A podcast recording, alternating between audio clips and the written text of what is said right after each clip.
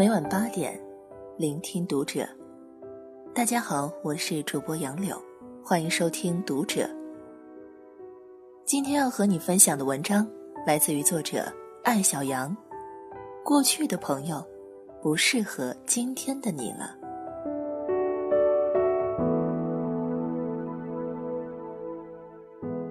上周，一个读者来咖啡馆找我聊天。他四十多岁了，几年前开始创业，随着业务量的增加，工作越来越忙。他的发小、同学，大部分在稳定的体制内工作。四十多岁，事业已经碰到天花板，生活基本处于半养老状态，特别热衷于同学会，一周两到三次。他因为工作忙，很少去，久而久之，被同学认为是清高，瞧不起人。他很痛苦，问我如何才能重新找回他珍视的旧日友谊。他的困惑，我曾经也有。有些朋友明明过去是可以交心过命的，他曾经那么了解你，理解你，像世界上的另一个你。他曾经说。希望你越来越好。然而，当你真的越来越好时，你们之间的误解与摩擦却越来越多，最终走上岔路，万劫不复。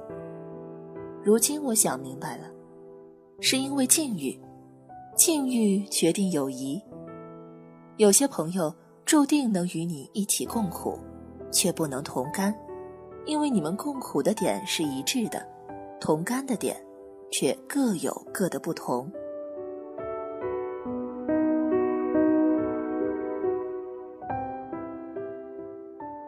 小林与木子差不多时间离婚，彼此取暖，成了很好的朋友。后来，小林自己开了烘焙店，研究新品，结交同好，外出开会，忙并快乐。木子的话题依然是感情、男人，担心老来无伴。小林慢慢就不怎么给木子打电话了。木子向我抱怨，说小林变势利了，因为自己不能在生意上帮他，竟然连朋友都做不成。像他那么爱热闹的人，现在身边一定有很多朋友，但不是我这种没用的穷朋友了。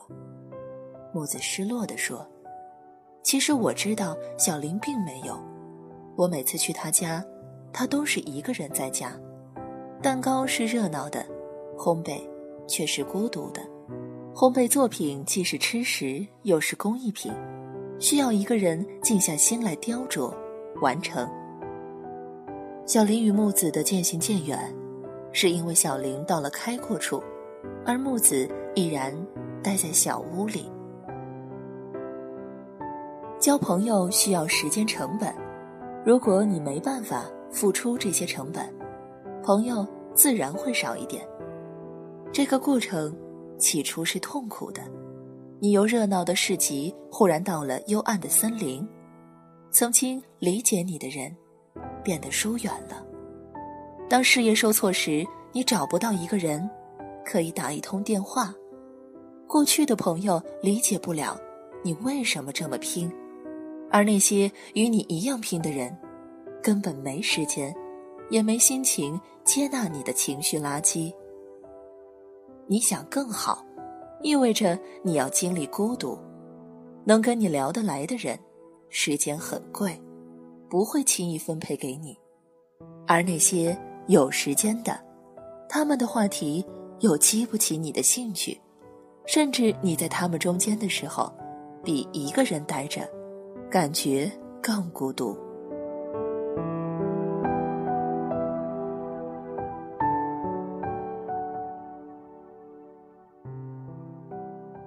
我认识一个特别积极努力的女生，衣服、护肤品都是在机场候机的时候买的。一同出门旅行，大家一起讨论哪里东西便宜的时候，她在旁边看书；大家跑断腿的货比三家去买东西的时候，她在路边的咖啡馆坐着喝咖啡。等我们拎着大小购物袋回来，她说：“我统计了一下。”这间店一小时卖出了三十五杯咖啡，至少有十个人是冲着门口那排漂亮的咖啡杯走进来的。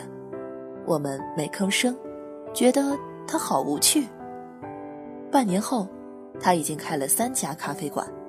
我们在想着怎么省钱的时候，他在想怎么赚钱。我年底去他的店里与他交流开店心得，说起越长大越孤单的话题，问他这么忙是不是也没时间交朋友？他想了想说：“是交朋友的方式不同了。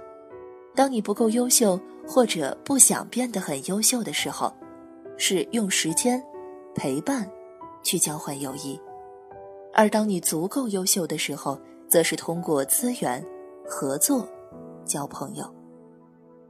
那天我印象最深的，还有这样一句话：友谊与爱情，都是势利的，没有不付成本的索取与无缘无故的给予。都说同行相亲，我们却没有。我会帮他找靠谱的员工，他有好的宣传资源也会拿来给我，但大多数人看不出我们是朋友。我们的朋友圈互动很少，更少见面。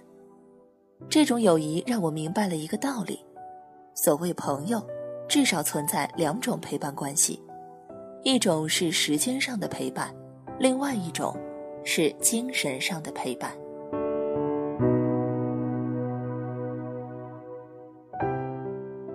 当我们慢慢成熟，有了自己想要构建的世界，精神上的朋友。愈发显得重要，很多主意只能一个人拿，很多事情只能一个人扛。越是努力向上的人，越没时间，经常找朋友聊天、吃饭、拿主意。但那些看上去孤单的人，生命中存在很多这样的朋友。很少见面，却彼此懂得，因为大家走在同一条路上。在这条路上，大家结伴同行，却各自默默努力。在想清楚可以给予对方什么之前，既不彼此麻烦，更不互相打扰。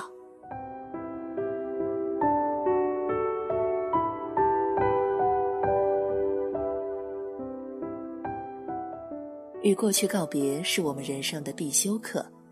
当你下定决心去做更好的自己。也要做好准备，与过去告别。不仅包括那个不够好的自己，也包括过去的温情与美好。走得快的人，扔下的东西也多。有时候，孤独，就是我们变得优秀的代价。既然过去的朋友已经不适合今天的你，与其勉强留住，不如记住所有的美好与快乐。将它们锁进保险箱，属于过去的友谊是谁也拿不走的财富，属于未来的你，坚定勇敢，剔除任何无谓的强加，不惧怕失去，甚至在不断的失去中，看清自己。